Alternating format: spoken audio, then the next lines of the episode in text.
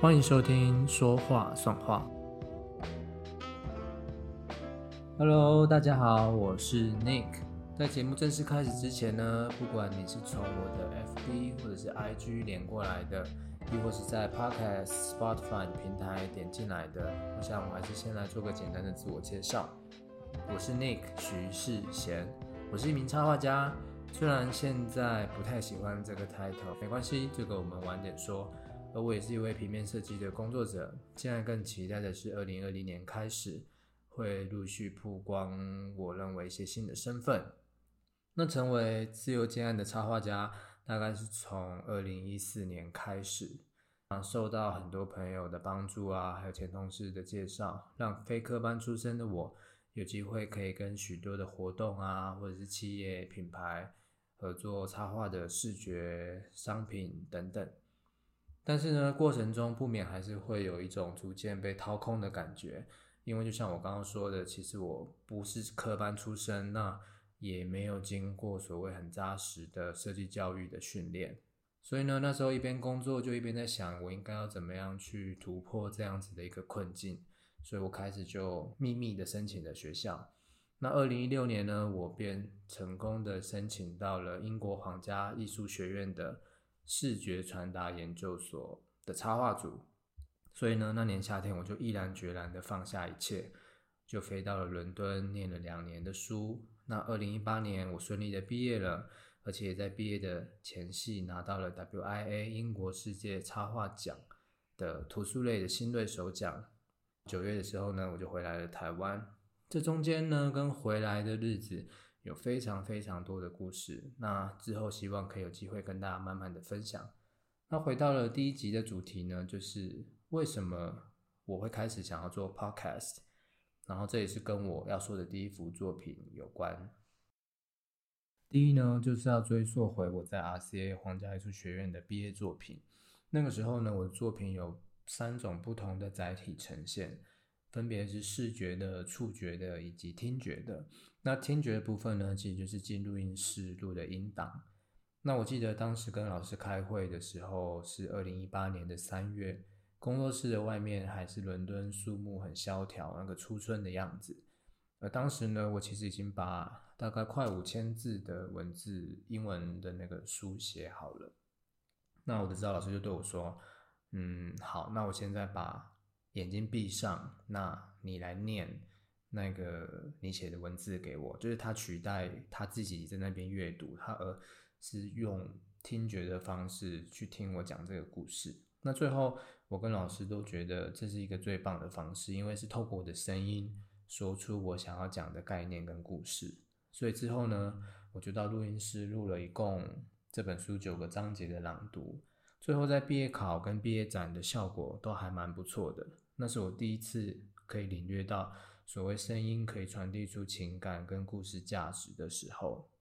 再来呢，我本身就是一个会边工作边听音档或者是广播的人，比如说唐老师的直播，就是比如说他会讲到说这个月处女座要小心沟通，不要说错话，就会突然提醒在回信给客户的我，就是不要太冲动，不要太情绪化。那反正就是一种习惯，有人声在周围的一个情境，这会让我更专心。再加上我常常觉得，就是现在每个人的眼睛都好累，就不管你是工作啊、看网络新闻啊，还是看 YouTube 啊，还是看呃看 Netflix 追剧等等，都要看荧幕。那我就在想说，是不是有些时候我们可以闭上眼睛，换从耳朵吸收一些。不管是新的东西啊、新的知识，或者好玩的、新奇的，就像小时候听故事一样。那这时候 Podcast 就很方便，我们可以订阅、可以收藏、可以随时暂停，也可以随时收听，就没有受到任何地域或时间的限制。那最后呢，其实也是最重要的，就是呃，常常一张一张图、一张创作或一个案子的背后。其实我们有很多的思考的过程，跟想要传达的呃价值跟意义，可是受限于就是现在高度资讯爆炸的时代啊，我们在划手机的过程，能够阅读的文字量其实是越来越少的。不管是像现在流行的 IG 或者是脸书这类型的 SNS，有图可以看，可以转发，我们细心看文字的那个几率自然就会降低很多，让很多我觉得应该要被知道的讯息，就是常常会停留在表层。我觉得这是蛮可惜的一个部分，所以我也在想说，也许呢，换个方式，透过声音，透过新的平台，也许可以有另一种传达的可能。因为我一直都记得以前在 RCA 的时候，就是我们的所长一直很强调，不管你今天是设计师也好，插画师也好，或是你做任何的媒体传达工作都一样。就是不要常常会觉得说，好像我只要搬出作品，让作品自己说话就好。当然说，就是作品可以好到能够自己说话是很重要，没错。因为就是你必须要做到所谓的视觉传达，就是 visual communication。但是呢，在我们的功力还没有达到那个境界前，或者是说我们想要沟通到更多的受众，吸引到更多未来的 TA 的时候。那创作者站出来跟大家说他的设计理念也好，创作概念也好，或者是任何的初衷背后的过程，其实这就是一个加分的点。那同时这也是在做另外一个传达，就是口语传播，就是所谓的呃 verbal communication。那我自己本身是个，我常常觉得自己是个与矛盾共生的个体，就是我从小呢其实就不太爱讲话，然后也很不喜欢 social。就是可能当时有一点人际关系的一些经营的困难症，所以呢，我的童年基本上就是在画画跟看书中度过。但是当我长大之后，拥有了自己的专业啊、想法啊跟事业之后，我就变得很爱分享事情，就很希望可以跟很多人说我的作品啊，跟我的呃想法。像是去年就是有一场呃台北书展基金会的邀请，有一个。布隆纳三十周年插画家的一个沙龙讲座，那时候是在板桥的新北市立图书馆举办。因为是我呃回台湾的第一场的现场的一个讲座的活动，所以我就想说，哎，也许很多人会对去国外学插画这件事情有兴趣，所以我就做了这个国外的插画课都在教什么的讲题。就是原本以为大概三十个人上下就可以投效这样，因为那个活动场地是设定在那个图书馆一楼大厅的活动区，结果没想到就是爆满到快两百个人，就移到最后移到演讲厅去。就其实我在台上坐着几乎要坐满的场地啊，我真的是一点都不会紧张，就只希望我可以把我的故事啊跟经历，每件事情都尽可能的。没有遗漏的说给大家知道，所以那其实是我相当感动，也觉得很有成就感的一个很珍贵的回忆。所以呢，我就希望可以继续延续那样的初衷跟心情。那所以大概说明了为什么会有这个这个这个 podcast 节目呢？我们就来进入这集要分享的作品，也就是这一集这个单集 podcast 的封面。那以后应该也都会先暂时采取这样的方式来进行，就是我们可以一边看图一边来听我说故事。那这张图呢，其实是在三月这个月的有一个小访谈中所创作的其中一个题目。那那个题目是在接案的过程中，你遇过最大的瓶颈。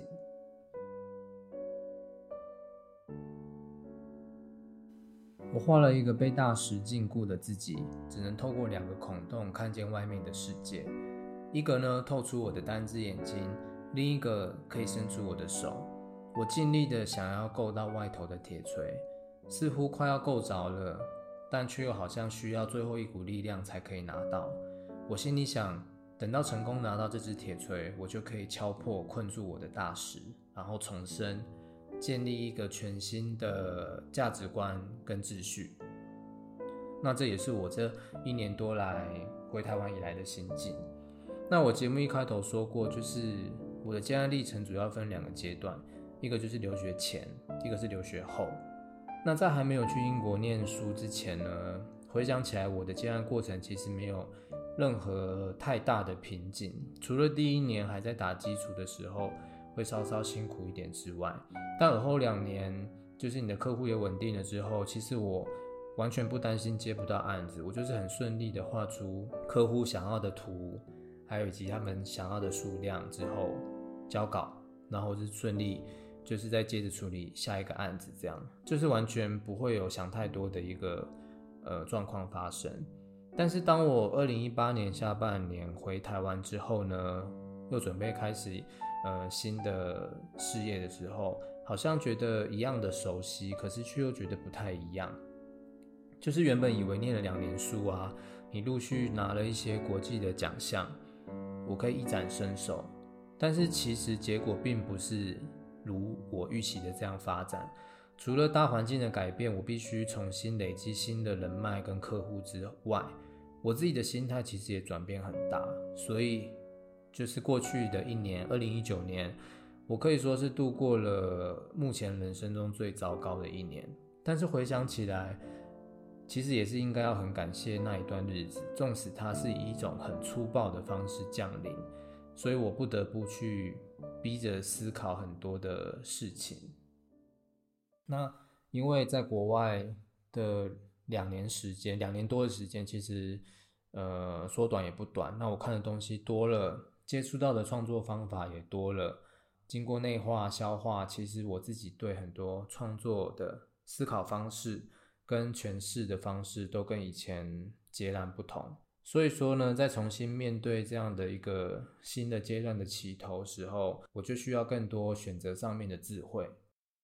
我开始思考自己的专业角色跟创作的更大价值在哪。那我记得我在 RCA 的毕业考的时候，我的所长有问我说：“不出学校后，你该怎么做取舍？一个是你在学校所做的这些可能相对艺术性、实验性比较高的尝试；第二个是外面商业世界的一些游戏规则。”就是你该怎么做权衡利弊的选择？那我的教授其实也问我，你毕业之后要继续接案吗？那你要怎么跟商业市场再做一个重新的接轨？那老实说，呃，我其实已经忘记我当时的回答是什么。那时候的心理状态也会认定说，就取得两者之间的平衡嘛，就好像也没什么难的。但万万没想到，其实是真的非常难，就有点像是说，呃，你开始健身，然后你知道说，吃食物的原型就是对身体帮助最好，但是因为某些原因，你还是不得不继续吃加工食品啊、垃圾食品啊、高热量的食品，然后你就是吃的很痛苦，然后边吃边流泪，这样就觉得啊，那我做的。就是运动不是都白费了吗？有点像是这样子的一个心境。那当然不是说这一年多来我做的工作或其他案子都这么的痛苦。去年还是有完成一些我觉得蛮有意义的案子，像是参加个设计公司选选研，在台南展出的 Hope Three 的公益创作展，以及跟游戏局集团合作的公仔设计的合作案。或者是说，像持续跟自由副刊长期的一个图文配合的合作，都让我觉得我有很大的空间可以去建构我想要传达的画面，不管是风格也好，或是故事也好，这对现阶段的我其实非常非常的重要。但是大部分的时候，我可能还是会碰到，比如说，呃，客户拿一张范例。而且有时候还可能是别人的作品，不是我的作品。他就会说：“哎，你帮我画这个风格，就是我想要这个风格。”或者是说：“嗯，哎，你帮我画有一群人在干嘛干嘛，然后背景是什么？”甚至是他们会直接下指导棋，说：“呃，这里帮我改黄色，那那边的绿色可以再浅一点吗？”就诸如此类的要求。那当然我知道，就是。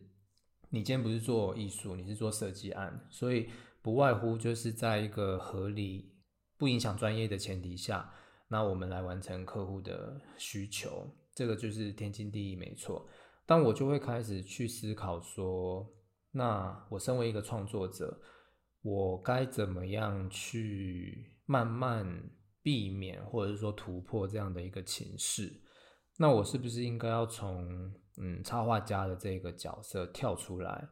或者是说我是不是该有所选择，去主动做一些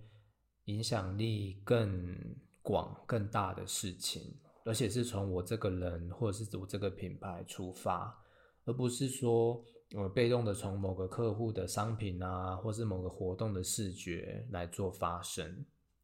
所以说，呃，回到我一开始的自我介绍，我就说我好像开始不喜欢插画家的这个 title，但并不是说我。嗯，开始讨厌插画，我不喜欢插画。就我依然还是很享受那一个从无到有创作的过程，但我就是会开始在想，说我应该是要拥有更大的自由跟发展空间，所以我就会期待自己把外层那个定义自己是插画家的那个壳给敲碎。相对来说，就是说我的创作能力其实它没有消失。但是我好像不再需要窝在这颗石头里面画别人要我画的图，那画完之后呢，再伸手出去交稿给他们。我要做的应该是，呃，走出去，在一个更大的空间，让更多人看见，呃，maybe 是我在他们面前画画的过程，或是说，呃，在更多人面前说我想要说的故事。我相信今天就是在听的你们，可能是来自各种不同的行业或领域。我们难难免都会对某一个时候觉得厌烦，或是感觉困惑，想要试着转换跑道等等。那我觉得我呃走过这样子的心理状态，可以给大家一点反思，就是说，你问自己你想要做什么？那如果还不知道自己要做什么？但是至少，我觉得你应该会知道，说有哪些事情是会让你不开心的。答案如果已经很明确的话，我想那就是一个方向。好啦，好像有点讲太多了，就变得有点严肃。就是私底下那个太阳太阳处女座上升摩羯座的那个严肃的土象星座性格，就开始被人家发现。这样，anyway，就希望大家还。喜欢这一集的分享，那之后的节目方向呢？除了继续分享我的创作跟心路历程之外，我也会到 IG 跟脸书收集大家想要问我的问题，不管是创作、结案或者是留学的大小事都可以。如果有适合分享的主题呢，我就会发展成单集跟大家聊聊。那如果这个 Podcast 的回响比我预期的还要好的话呢？嗯，之后或是第二季就会希望可以邀请同行的设计师、插画家、艺术家、策展人等等，一起来说说大家的甘苦谈。最后，对这个节目有兴趣的话，欢迎在 iOS 中的 Podcast 里搜寻“说话算话”，然后订阅。如果不是使用 iOS 系统也没关系，透过 Spotify 平台一样可以订阅跟收听本节目哦。有任何建议也可以私讯给我，我的 IG 是呃 picnic 九一八 P I C N I C 九一八，或是脸书搜寻 P I C 点 N I C picnic。好，那我是 Nick，我们下次说话算话再见喽，拜拜。